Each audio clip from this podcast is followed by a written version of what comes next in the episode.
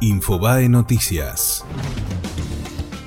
Argentina y Bolivia buscarán cerrar un acuerdo de atención sanitaria recíproca. Durante un encuentro que mantendrán funcionarios de ambos gobiernos en Santa Cruz de la Sierra, intentarán arribar a un acuerdo de reciprocidad que disponga de la atención médica gratuita de ciudadanos en ambos países. Cristina Kirchner vuelve a Comodoro Pi para afrontar una indagatoria con ocho acusaciones. La expresidenta y actual senadora afronta este lunes su segunda indagatoria en la causa de los cuadernos de la corrupción y la octava desde que dejó la Casa Rosada. En este caso, la acusación es por ocho hechos. Green Book se llevó el Oscar a Mejor Película.